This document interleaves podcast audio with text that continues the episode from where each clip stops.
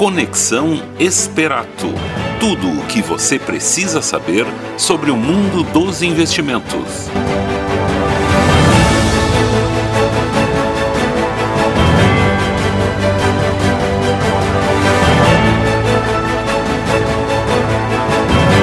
Ótima tarde a todos os ouvintes. Aqui quem fala é Christian Wagner, assessor da Esperato Investimentos. Bom, é um prazer enorme estar participando mais uma vez do programa Conexão Esperato, programa o qual nos traz muita informação e sim muita educação a par do mundo dos investimentos.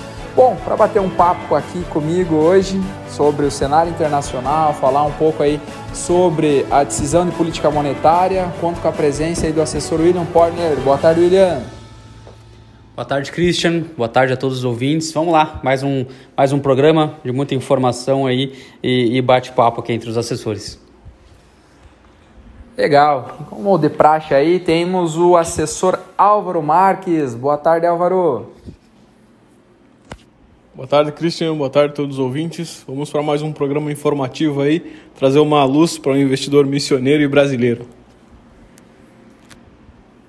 Legal. E pela primeira vez aí, complementando o nosso time aqui, assessor Renan. Boa tarde, Renan. Boa tarde, boa tarde a todos que estão nos ouvindo, nossos ouvintes. Prazer enorme estar aqui reunido com vocês para a gente conversar e debater sobre assuntos investimentos, né? E trazer informações para o pessoal que está nos escutando.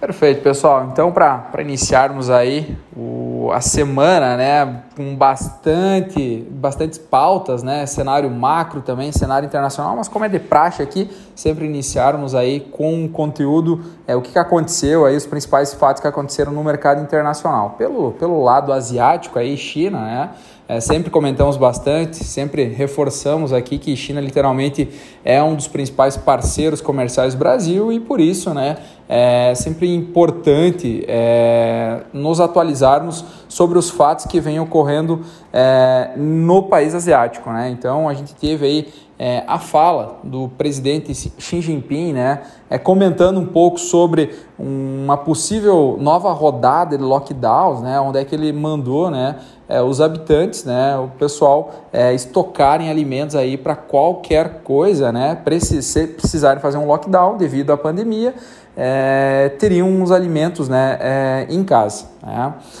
Passando aí pelo, pelo cenário internacional ainda, tivemos aí decisões importantes, né, William, sobre o FONC, né, que é o Comitê de Política Monetária Americano, sobre decisão de juros, é, retirada de estímulos. Isso, Cristiano. Então, o FONC, nessa última quarta-feira, dia 3, é, em reunião, colocou aí né, a, a retirada de estímulos é, que vinha a partir de compra de títulos é, das treasuries, né? E também de títulos ligados a hipotecas, na ordem de 120 bilhões mensais, né? Era um estímulo aí que o, o Federal Reserve vinha trazendo para o mercado norte-americano. Então, anunciou aí nessa, nesta quarta-feira uh, o, o, início da retirada desses estímulos. Vai ser uma retirada gradual é, de cerca de 15 bilhões mensais e vai começar no final desse mês uh, de novembro. É, nesse comunicado também, é, o FONC, é, pela primeira vez, admitiu uma posição com relação à, inflação, que ela está durando mais do que aquilo que era esperado. Né? Entretanto, eles continuam colocando né, que a inflação é transitória, enfim, apesar de, de, agora nesse momento sinalizar né, que ela vem, vem durando mais do que o esperado. Isso mesmo, né, William? E pontuando, eles acabaram mantendo a taxa de juros ali entre 0 e 0,25, é, até por essa questão de é, reafirmarem né, que a inflação é transitória. E quanto à redução dos estímulos, né, o que eles passaram foram 10 bilhões de redução em títulos públicos e 5 desses títulos hipotecários, como o William havia comentado. É, Deve-se intensificar esse movimento de redução agora em dezembro, deve-se cair aí a compra desses títulos para 60 e 30 bilhões. É, 60 de títulos públicos e 30 de títulos hipotecários. Perfeito. É, sempre lembrando, né, que decisão de política monetária americana, todo mundo, todo o globo fica de olho porque literalmente é o maior mercado, né, é, não só de ativos linkados à renda variável, mas também é, o maior mercado de renda fixa. Então, é, essas políticas de decisão né, monetária, elas interferem totalmente né, na, na economia né, de todo o, o globo. Né?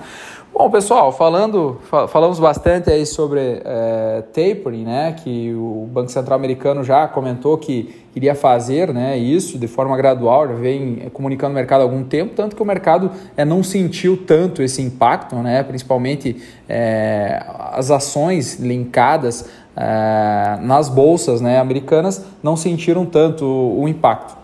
Muito pelo contrário, né, Cristiano? Até no momento uh, em que saiu né, o relatório do FONC aí, a posição do FONC com relação a, ao tapering, né? Uh, o mercado, aí, o S&P, teve um, um, volume comprador interessante. Então, se for verificar aí né, no, no, na negociação diária, vai ver uma, uma movimentação diferente ali a partir da, das três horas. Claro que são vários é, indicadores né, que interferem, mas muito provável que os investidores estejam olhando a questão linkada à inflação. Né? Poxa, retirada de estímulos e até uma certa forma é, o, o, Banco Central americano ele já deixou muito bem claro que ah, lá em meados é, da metade de, de 2022 vai começar a elevar juros. Né? Então, o que, que os investidores é, olham bastante a questão de, de inflação. Né? É, a inflação acumula, é, calmando um pouco agora, literalmente talvez você não precisa, precise elevar um juros é, tão alto, é o que vem acontecendo aqui no, no Brasil. Né? Vamos entrando então no, no cenário local, cenário doméstico, muita informação, é, mas hoje vamos dar uma atenção especial, comentar um pouco aí sobre a decisão unânime, né? A sexta vez consecutiva de alta da nossa taxa básica de juros aí. Cupom elevando nossa Selic aí de 6,25 para 7,75, né? É, de uma certa forma, 15 dias antes da decisão que ocorreu na quarta-feira passada, é, o mercado vinha né, precificando e até mesmo esperando, né, era um consenso de mercado um aumento de 1%. Pois bem, a deterioração fiscal do Brasil, combinado com dados de PCA 15, fizeram com que o cupom né, avaliasse, o nosso comitê avaliasse é, de uma forma mais precisa e, claro, é, elevaram a Selic aí, é, em 1,5 pontos base. Né?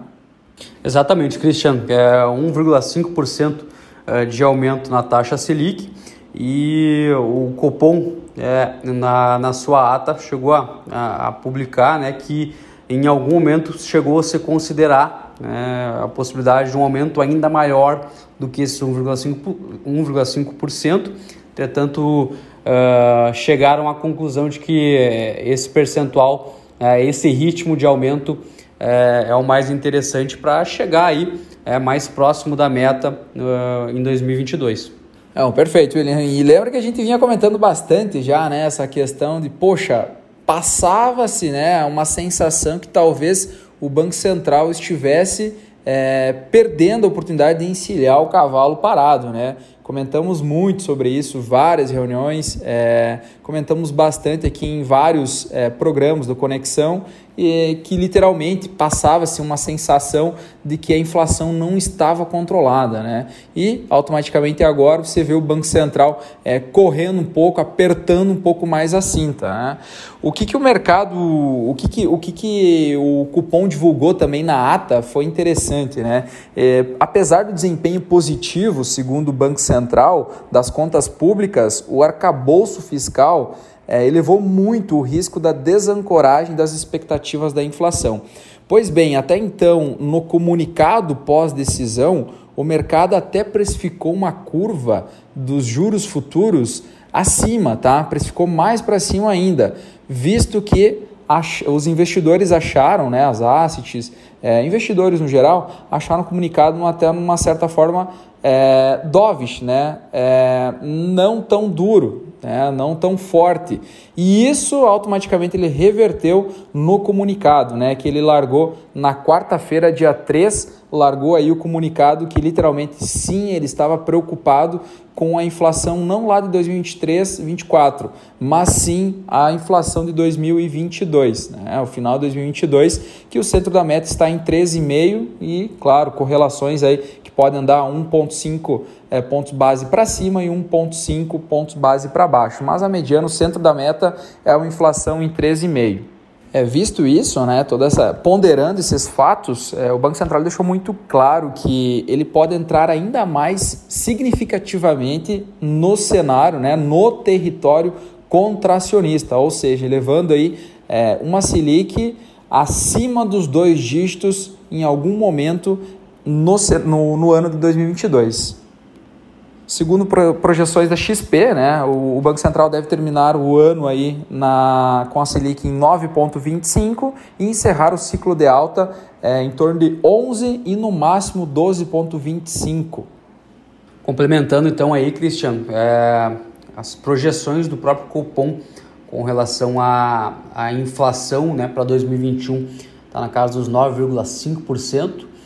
4,1% para 2022 e 3,1% para 2023. Então, é, esse cenário, essa projeção, é supondo uma trajetória de juros que leva para 8,75% é, em 2021, para 9,75% durante 2022, chegando a 9,5% uh, por cento, em 2022 e reduzindo para 7% em 2023.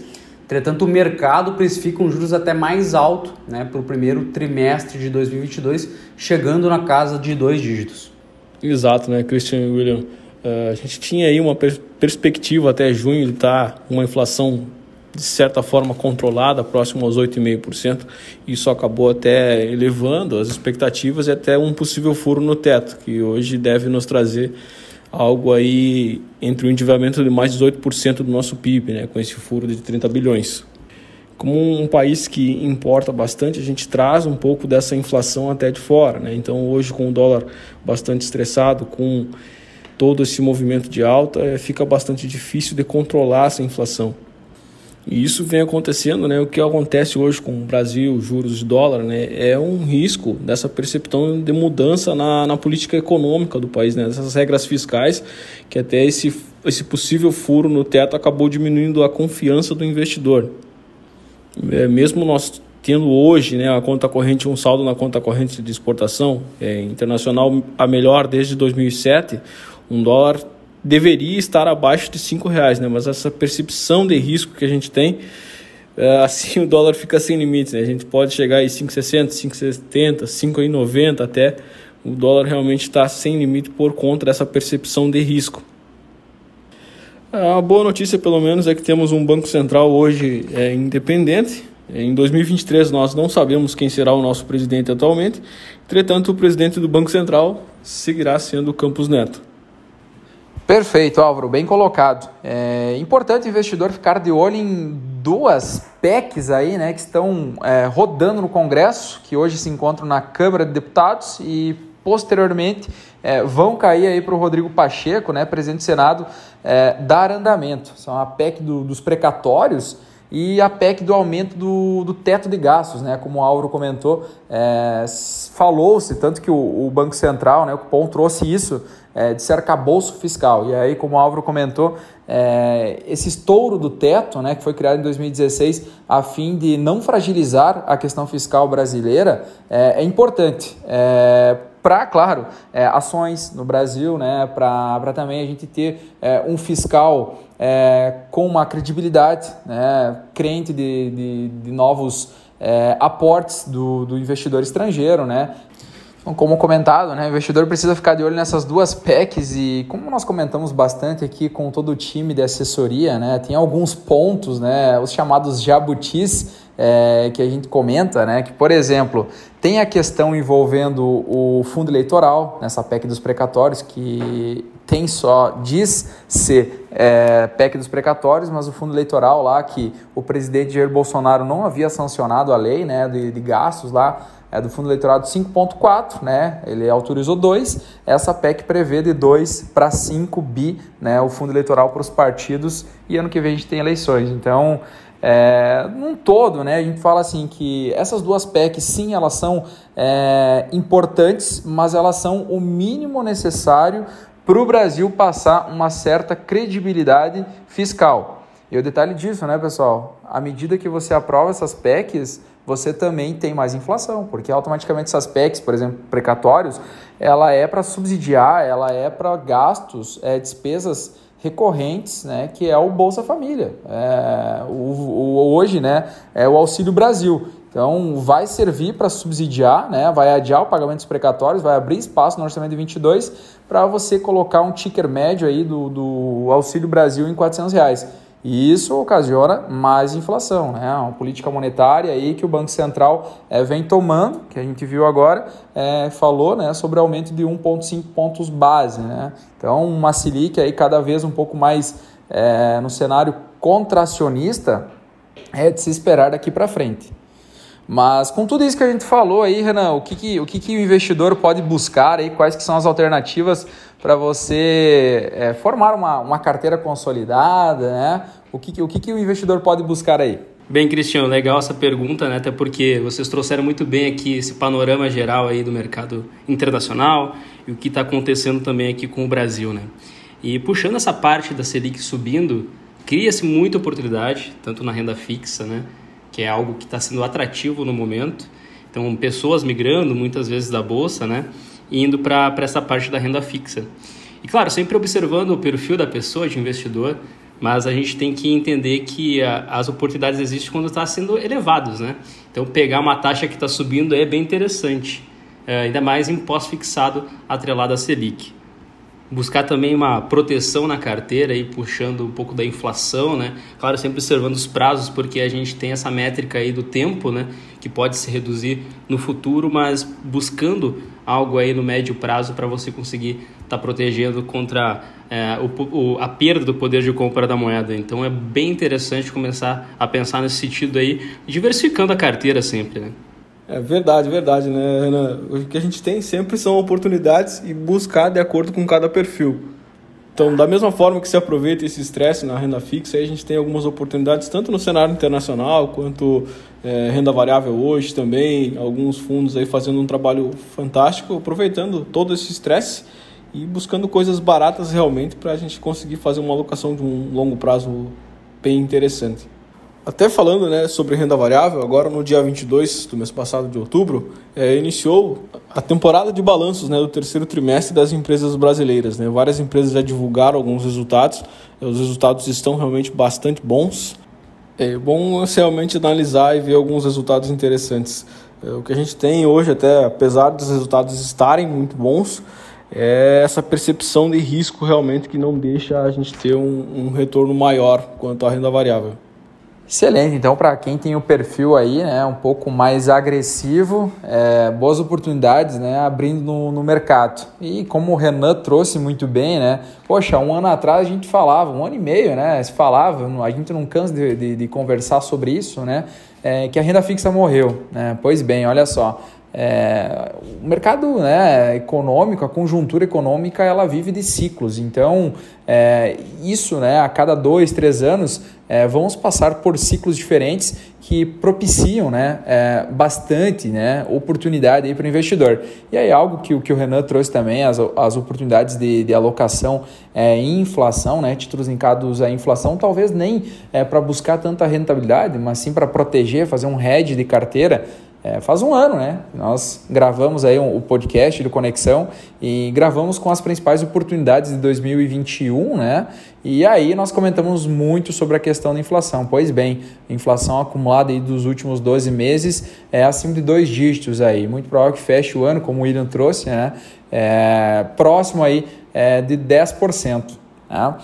Pessoal, por hoje seria isso. É, esperamos aí que conseguimos é, ajudar vocês na tomar decisão, né? Auxiliar vocês aí quanto as carteiras, né? E claro, né? É, fica aqui novamente o convite para você vir aí tomar um café conosco, conversar um pouco sobre o mercado macro, é, sobre alguns, alguns, é, algum cenário micro também, né?